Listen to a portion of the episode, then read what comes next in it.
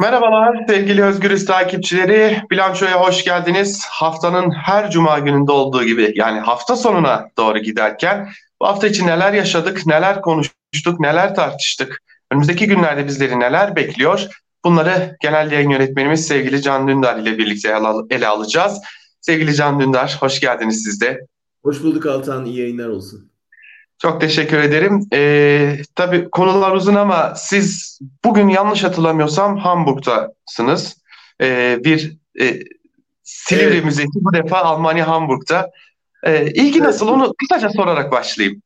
Tabii Berlin'de açmıştık geçen sene. Ee, Silivri hem hücreyi sergiliyoruz hem, hem o hücrede kalan sanatçıların, e, yazarların, e, küçük şeylerle nasıl direndiklerini anlatan bir küçük şeyler müzesi var. O ikisini Berlin'de başladık. Geçen sene Avusturya şeyde Amsterdam'da e, sergilendi. Şimdi sıra Hamburg'da. Sırada umuyorum ki Oslo ve Paris var. Bütün Avrupa'yı mümkünse gezerek bu yaşanan Silivri'de yaşanan ve yaşatılan hukuksuzluğu ve oradakilerin direncini dünyaya anlatmaya çalışıyoruz. Evet, Hamburg'da olanlar da izleyicilerimiz varsa e, tam olarak dilerseniz kısaca da olsa adresi de paylaşalım. Hamburg'da nerede? Talya, Talya Tiyatrosu ağırlıyor. Sergiyi de, e, hücreyi de. Dün açılış yaptık. Gayet de güzel bir törenle. E, Hamburg'dakileri bekleriz. Olmazsa biz onlara gideceğiz. Nerede? O zaman devam edelim hemen konumuzla. Şimdi çok e, yoğun bir gündem var ama yarın 29 Ekim malum Türkiye Cumhuriyeti'nin 100. yılına doğru gidiliyor. Önümüzdeki yıl hem Türkiye 100. yılını kutlayacak hem de kritik bir seçime gidecek. Seçim kısmını konuşacağız ama e, Cumhuriyet kısmını konuşalım. 100 yıllık bir serüven artık genç Cumhuriyet e, denilme noktasından sanırım çıkışın e, ilk adımındayız. İkinci yüzyıla geçiliyor e, bu döneme Cumhuriyet'in o demokrasi yolculuğunun bir dönemine şahitlik etmiş ve bu şahitliğinizi kayıt altına almış isimlerden birisiniz. E, ne düşündürüyor, ne hissettiriyor size? Yani ilk bakışta yaşlı bir şey çağrıştırıyor yüzyıl ama aslında değil. Yani insan hayatı için gerçekten uzun ama ülkeler için kısa bir süre, bir asır. Türkiye için büyük kazanç. Yani Osmanlı'nın mirası devralıp savaşın yıkıntıları üzerine bir cumhuriyet inşa edilmesi Türkiye toplumu için büyük kazançtı, büyük atılımdı, bir aydınlanma hamlesiydi. Ama geçtiğimiz 99 yıla bakınca altı oyulan, yıpranan, vaatlerini gerçekleştiremeyen, en temel sorunlarını çözemeyen ve hala onlarla uğraşan e, bir cumhuriyet manzarasıyla karşı karşıyayız. Yani ben temelde üç sorunun çözülmediğini ve o üç sorunların hala Türkiye Cumhuriyeti'nin en büyük sıkıntısı olduğunu görüyorum. Birincisi Kürt sorunu, ikincisi laiklik krizi ve belki bu ikisini aslında nedeni olan temel demokratikleşme sorunu. Bu üçünü e, çözemeden 100. yıla doğru gidiyoruz ve ne yazık ki son 20 yılda giderek siyasi İslam tarafından neredeyse anlamsız hale getirilmiş bir e, cumhuriyet rejimi bir askeri vesayetin yerine sivil vesayetin konulduğu bir döneme gidiyoruz. Diliyorum ki bu son baskı altında kutladığımız son 29 Ekim olsun ve gelecek yıl 29 Ekim'i gerçekten e, bir demokrasi bayramı, bir demokrasi şöleni şeklinde kutlayabilelim hep birlikte. Tabii muhalefetten gelen mesajlar da bu yönde. Demokrasiyle taşlandıracağız diyor Cumhuriyeti. E, CHP lideri Kılıçdaroğlu'ndan tutalım. Diğer e, muhalefet liderlerinden gelen açıklamalar bu yönde. Şimdi konuşacağız tabii ki muhalefeti de konuşacağız ama e, bu hafta sanırım e, gemi azıya alındı dedirtecek bir hafta yaşadık. Gazetecilere gözaltıyla başlayan ve ardından da Şebnem Korur Fincancı'nın Türk Tabipleri Birliği'nin başkanının tutuklandığı o günle e, neredeyse devam eden bir hafta. Şebnem Korur Fincancı konusuna siz değindiniz elbette. Yorumda da değindiniz. E, biraz daha açmanızı isteyeceğim. Sizce Şebnem Korur Fincancı e, neden hedefe konuldu? Özellikle iktidar tarafından. Ama tabii bunu söylemeden de geçmeyelim. Muhalefetten de CHP'sinden İyi Partisi'ne kadar da muhalefetten de e, bu noktada hedefe konma konusunda belki de e, katkı sunuldu gibi görünüyor. Ne diyeceksiniz? Önce genel bir şey söyleyeyim. Bu gemi azıya alma meselesinde şuna hazırlıklı olmalıyız. bizi gerçekten çok zor bir 8 ay bekliyor ve bunlar daha başlangıç. Yani benim görebildiğim kadarıyla veya e, tahmin edebildiğim kadarıyla çok daha ağır bir hamle geliyor. E, ve seçime doğru giderek ağırlaştıracaklar bu baskıyı. Yani meclis üzerinde tam kontrol, e, yargı üzerinde tam kontrol, bürokrasi üzerinde tam kontrol, polis, ordu üzerinde tam kontrol ama medya üzerinde tam kontrol. Fakat e, hala bir takım sivil toplum kuruluşları var ki meslek örgütleri var ki kontrol altına alınamıyor. Onlardan e, eleştirel sesler çıkıyor. Şimdi bu eleştirel sesleri uzun süredir büyük bir e, operasyonlar silsilesi yaşattıklarını görüyoruz. Barolardan tutun e, Türkiye Mimarlar Mühendisler Odası birliklerine kadar e, ve şimdi tabip odasında sıra. Bunları susturma ve sadece susturmakla kalmama yönetimlerini de ele geçirme gibi bir şey strateji izleniyor. Bu giderek yoğunlaşacak ve toplumdaki her farklı görüş sahibi bir şekilde bu riski hissetsin istiyorlar. Ve bunun da yansımalarını görüyoruz. Ee, Şebnem Korur Fincancı'nın tutuklanmasında ekstra özel bir birkaç neden var. Bir tanesi tabii hükümetin bir argümanına e, karşı çıktığı için. İkincisi dünya çapında ses getiren bir isim Fincancı. Çünkü uluslararası bağlantıları çok güçlü. Hem örgütsel nedenlerle hem kişisel nedenlerle e, sözüne güvenilen ve dinlenen bir insan. Dolayısıyla söylediği söz dünyada büyük yankı yarattı ve Türkiye hükümetini bayağı zor durumda bıraktı. Üçüncüsü Türkiye'de tabu olan iki konuya girdi. Bir tanesi ordu, bir tanesi PKK meselesi. E, ordunun e, kimyasal silah kullandığı iddiası uzun süredir Kürt çevrelerinde söyleniyordu, paylaşılıyordu, sosyal medyada dolaşıyordu ama kimse ağzını almaya cesaret edemiyordu. Çünkü hani önemli bir iddia bu ama derken görüntüler görmeye başladık ve o görüntüler medyaya yansımasa da e, belli kesimler tarafından izlendi ve gerçekten vahim görüntülerdi. Şimdi Fincancı bir hekim olarak bunların soruşturulması gerektiğini söyledi ve bence bir hekime yakışan şeyi yaptı. Ama tabii burada işte orduya yönelik bir suçlama olduğu için ve PKK gibi bir örgütü savunuyor gibi bir manzara çıktığı için ikili bir şeye alındı. O yüzden senin bahsettiğin muhalefet de rahatlıkla savunamadı. Çünkü ordu vesayeti muhalefetin üstünde hala sürüyor. Yani ordu dokunulmaz, ordu tartışılmaz, orduya laf söylenmez. CHP'de bile bunları gördük. Halbuki yani Türkiye'de hiçbir kurumun böyle bir ayrıcalığı olmamalı. Yani bir hukuksuzluk, bir e, insanlık dışı bir uygulama varsa, polis işkence yapıyorsa, ordu kimyasal silah kullanıyorsa elbette bunlar araştırılmalıdır. Dolayısıyla demokratik bir devletin otomatikman yapması gereken bizzat e, hekimleri çağırıp tabip odalarından yardım isteyip gelin böyle iddialar var, gelin birlikte inceleyelim ve dünyaya gerçeği gösterelim demek olmalıydı. Ama siz bunu söyleyenin direkt e, hapse atıp muhalefetiyle iktidarıyla yanlıştır söylediği böyle bir şey olamaz filan demeye başlarsanız bu olsa olsa iddiaların altında bir şey olduğunu gösterir ve e, bir şeyi örtmeye örtbas etmeye çalıştığınız anlamına gelir. O yüzden baştan sona çok kötü bir sınav verdi iktidarda muhalefette. Muhalefet sadece e, ne gerek vardı hani iste çağırsanız gelirdi kısmına şey yaptı ama e, ya böyle ciddi bir iddia var savunma bunun araştırılması gerekir diyen bir ses ben duymadım. E, dolayısıyla cılız kaldı. Ama bunun bedelini tabii peş peşe gelecek başka sivil toplum kuruluşlarına saldırılarla ödeme ihtimali de var.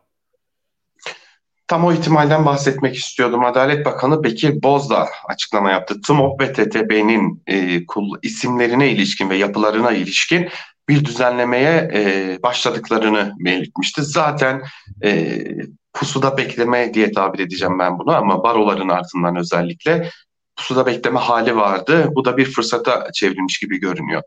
Ee, tabii ki müdahale de gelecektir. Ee, tabii mecliste bu konuda e, seçim öncesi çıkarmayı hedefledikleri yasalardan fırsat bulunursa buraya zaman gelecektir. O da ayrı bir konu ama sivil toplumun e, sesinin kısılmasından ben biraz daha bahsetmenizi isteyeceğim. Çok önemli. Hele ki seçime giderken çok çok daha önemli. Sonra belki medyayı da konuşuruz ama sivil toplumun sesinin kısılması seçim sürecinde ne gibi etkiler yaratacak? Yani totaliter toplumlar şeyden hoşlanmaz. E, yani sivil olan hiçbir şeyden hoşlanmaz. Her şey resmi olmak zorunda. Yani e, barolar devlete bağlı olsa, hekimler e, hükümetin hizmetinde olsa, mimarlar, mühendisler bir şekilde hükümet çizgisinden ayrılmasa elbette totaliter bir iktidar için tam kontrol anlamını taşır bu. Bu toplum kuruluşlarının, bu sivil toplum kuruluşlarının aynı zamanda mesleki örgütlenmelerin önemi örgütlü olmaları. Yani toplumun birçok kesimine göre çok daha örgütlü hareket edebildikleri, kitlelerini mobilize edebildikleri, hatta yani greve gidebilme ihtimallerinin olduğu ve hayatı felç etme imkanının olduğu özellikle sendikaların e, kuruluşlar bunlar ve dünyada örneklerini görüyoruz. Yani istediği zaman e, hayatı durdurabilen güçte e, örgütlenmeler bunlar, mesleki örgütlenmeler. E, dolayısıyla sendikalar, dernekler, sivil toplum kuruluşları, odalar şu anda iktidarın hedefinde onları da teslim almak zorunda hissediyor iktidar kendini seçime doğru giderken. E, çünkü milyonlarca insandan bahsediyoruz. En azından yani yöneticilerini hapsedip e, yönetim kademelerini değiştirerek bir tür kayyum atama sistemini belediyelerde uyguladıkları şeyi burada yapmaya çalışacaklar. Çok net bu geliyor, görünüyor. Bazı yerlerde oldu, bazı yerlerde barolarda işledi, işlemedi. O zaman alternatif kuruluşlar kurdurmayı denediler. O sistem de yürümedi. Burada itiraf edeyim ki baskıları dile getirirken şunun da hakkını teslim etmek lazım. Ciddi de bir direnç görüyor hükümet. Yani bu toplum teslim olmuyor. Yani bu 99 yıllık cumhuriyet birikimi midir? Bu toplumun demokratik e, reflekslerin hala bütün bu baskıya rağmen dinç olması mıdır? Yani bir türlü istedikleri nizama sokamıyorlar. Bu kadar şeye e, zorlamaya, bu kadar baskıya, bu kadar kurumları teslim almaya rağmen toplum teslim olmuyor ve hala görüyorsun yani şey e, kamuoyu araştırmaları da giderek iktidara olan güvenin eridiğini net bir şekilde gösteriyor. Muhalefete güven aynı hızla büyümüyor ama iktidarın e, çok giderek kan kaybettiği çok net bir şekilde ortada. Şimdi bazen söyleyince e, esprilerle karşılık buluyordu ama CHP lideri Kılıçdaroğlu bu konuda ben bu toplumun ferasetine güveniyorum diye defaatle e, dile getiriyordu. Diğer muhalefet liderleri de bunu söylüyorlardı. Yine Meral Akşener de İyi Parti lideri bunu söylüyordu. Sanırım bu konuda gerçekten de yanılmıyorlar. İlginç bir feraset de, ilginç bir müdahale e, etmem lazım gibi bir yapısı da var toplumun benim gördüğüm kadarıyla. E, konuşacağız elbette ama gazetecilerin de gözaltı meselesine gelmek lazım. Şimdi biz e, bu kaydı Cuma günü yapıyoruz ve biz kaydı yaptığımız sırada meslektaşlarımız Mezopotamya ve Jünnis'ten meslektaşlarımız gözaltına alınmışlardı. Hem de küçük düşürülerek, küçük düşürülmeye çalışılarak gözaltına alınmışlardı. Ee, şimdi savcılık makamındalar. Savcılık sorguları devam ediyor. Gazetecilere sorulan sorulara baktım ben biraz. Ee, ajansta neden çalıştıkları, çalışma arkadaşlarını tanıyıp tanımadıkları. Hatta bir gazeteciye yıl içerisinde 67 seyahat gerçekleştirmesinin nedeni sorulmuş. Ee, bu gibi e, sorular yöneltilmiş gazetecilere. Ben burada şunu sorarak da size sözü size vermek istiyorum. İyi de bu insanlar gazeteci değil mi? Muhalefet e, neden dut yemiş bülbüle dönüyor bu konu olunca? Kürt meselesi. Yani Kürt medyası olunca e, işler değişik cereyan etmeye başlıyor. Ama hep böyle oldu ne yazık ki. Yani e, başından beri e, yani İstanbul'da e, daha önce Babali'de şimdi merkez medyada birine dokunulduğu zaman belli bir ses çıkıyor. Ama e, Kürt coğrafyasında gazetecilik yapan üstelik çok daha ağır koşullarda gazetecilik yapan meslektaşlarımızın başına bir şey geldiğinde herkes aman bir örgüt bağlantısı var mıdır diyerek uzak duruyor ve e, paylaşmaya çekiniyorlar, destek vermeye çekiniyorlar, duruşmaları izlenmiyor, hapisteyken izlenmiyorlar, e, destek görmüyorlar. Dolayısıyla onların verdiği mücadele çok daha kıymetli açıkçası. Son operasyonda da öyle oldu. Aynı işte biraz önce bahsettiğimiz iddia ile ilgili e, Fincancı'nın yalnız bırakılması gibi e, bu kadar yani göstere göstere gözaltına alınan ve polis baskısını, şiddetini hissettiğimiz e, gözaltı uygulamalarına fazla tepki gelmedi ne yazık ki. Yani örgütlerden birkaç ses çıktı ama görebildiğim kadarıyla e, büyük bir dayanışma sergilenmedi. E, Erdoğan da e, başka yöntemlerle e, galiba onu da konuşacağız. E, zaten elde kalan bir avuç muhalifi de birbirine düşürmeye ve bölmeye gayret ediyor. Evet, tepki gösterenlerin de hedef haline getirildiğini söylerim. Onlardan biri de ne yazık ki benim. Ee, evet. Burada işimizin başındayız diye de küçük bir not düşmüş olayım buraya. Ee, tam da sizin bıraktığınız yerden devam etmek istiyorum. Malum e, Erdoğan'ın, e, daha doğrusu AKP'nin diyelim hadi, e, Türkiye'nin yüzyılı başlıklı bir vizyon belgesi sunumu olacak, açıklamalar olacak. E, ve oraya davet edilen muhalif gazeteciler. Ben, muhalif demeyi de doğru bilmiyorum. Aslında e, işini yapan gazeteciler demek belki daha doğru olacak gerçekten de. Oraya davet edilenler arasında bu isimler de var. E, uzun bir liste elbette ki ama katılanlar var, katılmayanlar var. E, işte az önce gördüğüm kadarıyla e, Fox TV'den iktidarın da müdahalesiyle bir yerde ayrılmak zorunda bırakılan e, sevgili Fatih Portakal oradaydı. E, eleştirilerini dile getiriyordu elbette. E, izlediğim kadarıyla yayında net eleştirilerini dile getiriyordu. Ama işte İsmail Saymaz, Nevşin Mengü, Çiğdem Toker gibi e, birçok meslektaşımız da orada değiller. Ama esas mevzu şu. Erdoğan ne oldu da ya da AKP Genel Merkezi ne oldu da e, gazetecileri görmeye başladı? Ucuz kurnazlık yaptılar. Doğrusu bir şey olmadı. Yani sadece şunu biliyorlardı. Biz şimdi böyle bir şey ortaya atarsak bunlar bu, bu tartışmaya girerler. Kimisi gelir, kimisi gelmez. Gelenleri biz orada e, bak ayağımıza getirdik propagandasıyla e, karşılarız.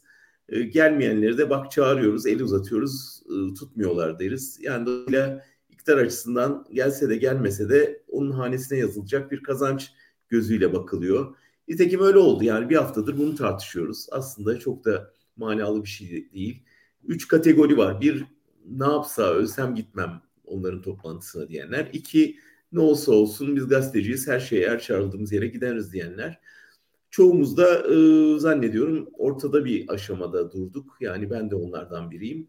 Evet yani bir basın toplantısı daveti olsa gazeteci olarak bizim görevimiz gerçekten gidip orada gereken soruları yüzüne sormaktır. Her kim olursa olsun bir diktatör olabilir, eli kanlı katil olabilir veya işte otoriter bir rejimin başkanı olabilir.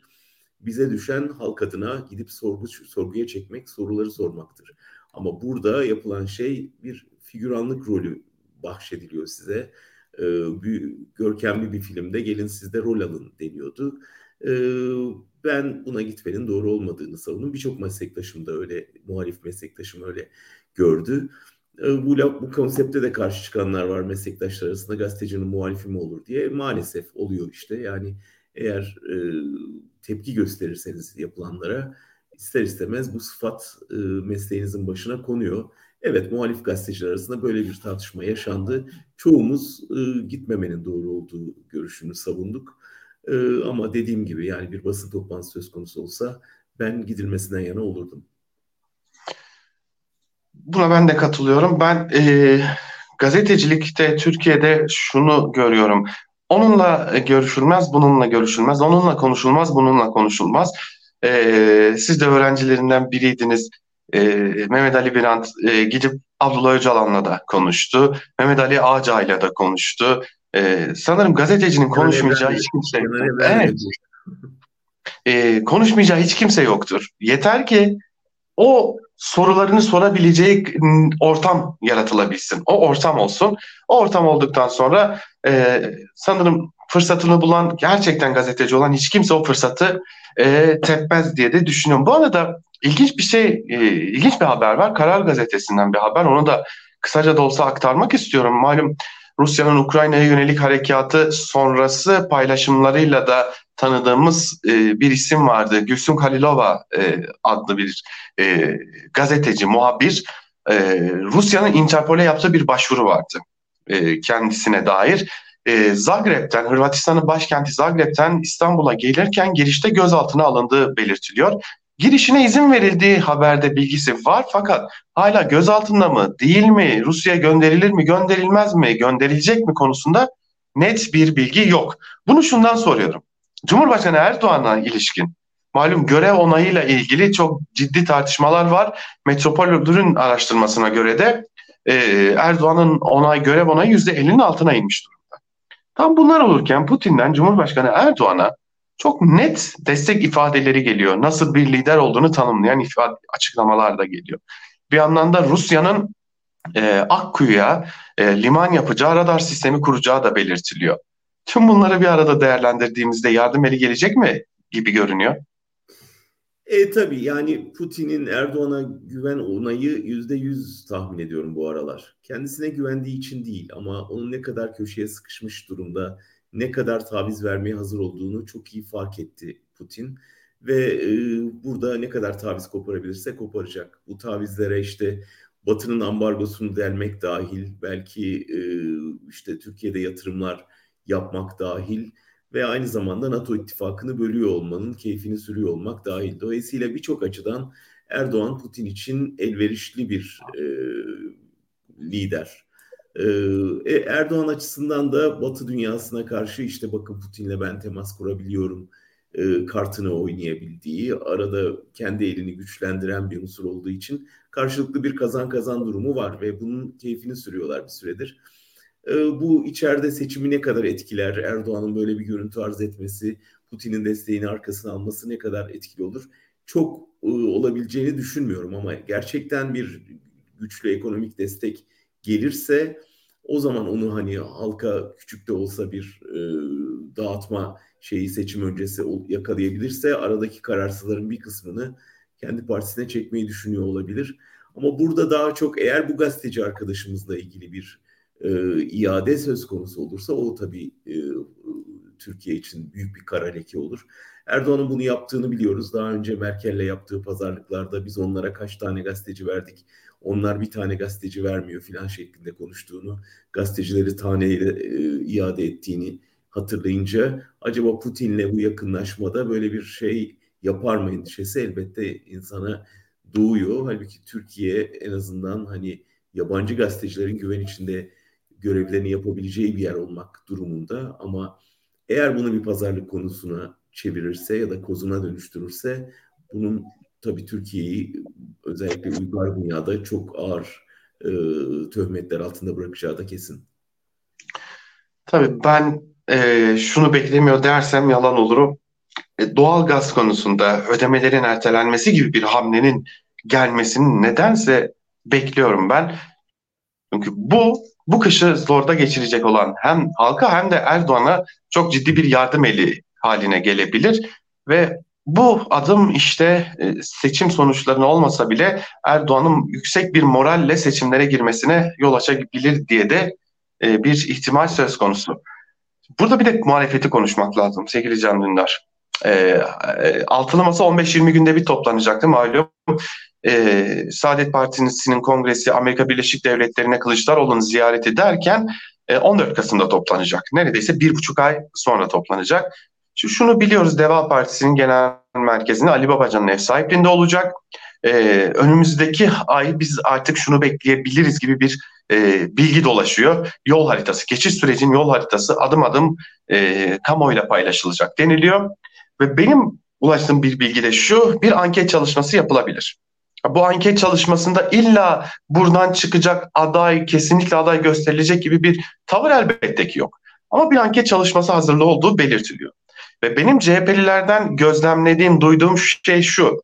Başta Ekrem İmamoğlu olmak üzere Mansur Yavaş'ın adaylığı artık daha önce Kılıçdaroğlu'nu destekleyen isimler tarafından da pek taca atılmıyor. Hani. Ekrem İmamoğlu tartışması yeniden başlıyor gibi görünüyor. Belki bir nebze Mansur Yavaş tartışması devam edecek gibi görünüyor ve Kılıçdaroğlu'nun sessizliğinin adaylıktan adım adım vazgeçiş sürecine işaret ettiği de belirtiliyor. Siz ne düşünüyorsunuz? Buradan dönüş mümkün mü Kılıçdaroğlu açısından? Ya şöyle son birkaç aya baksak Altan, senle konuştuğumuz bilançoları şöyle tekrar izlesek. O kadar büyük zikzaklar oluyor ki e, Türkiye iç politikasında. E, artık bu, bu durum değişmez diyecek hiçbir şey yok şu anda. Her şey kaygan bir zeminde. O yüzden her türlü sürpriz ihtimale hazır olmak lazım. Ee, yani belki 3-5 ay önce Kılıçdaroğlu'nun adaylığına çok kimse ihtimal vermiyordu ya da 6 ay önce. Sonra kendisi bir hamleler serisine başladı. Erdoğan'a karşı e, atak yaptı. Erdoğan savunmaya geçti. Bir anda Kılıçdaroğlu'nun grafiğindeki yükselişi gördük.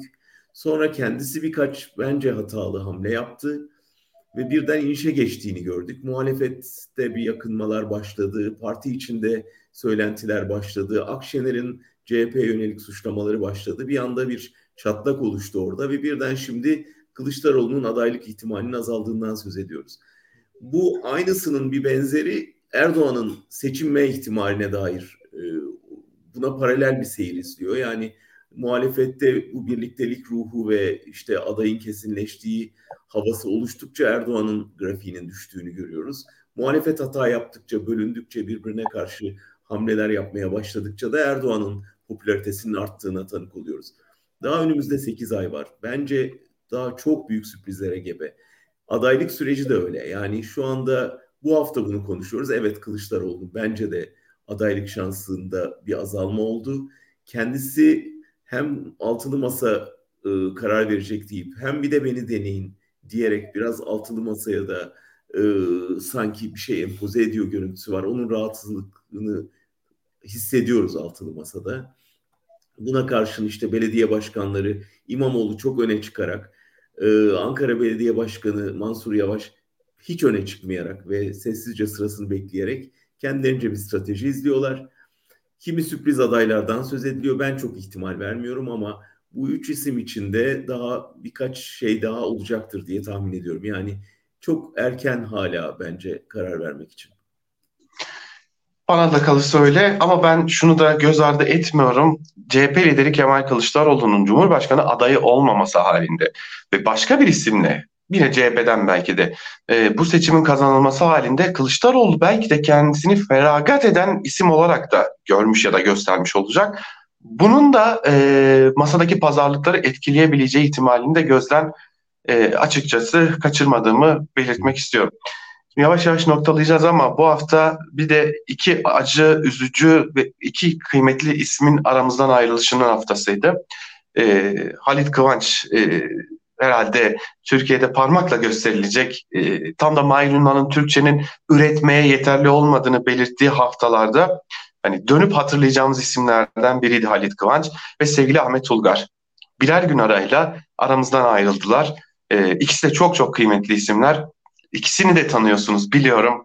E, son olarak bu konuya dair sözlerinizi almak isterim.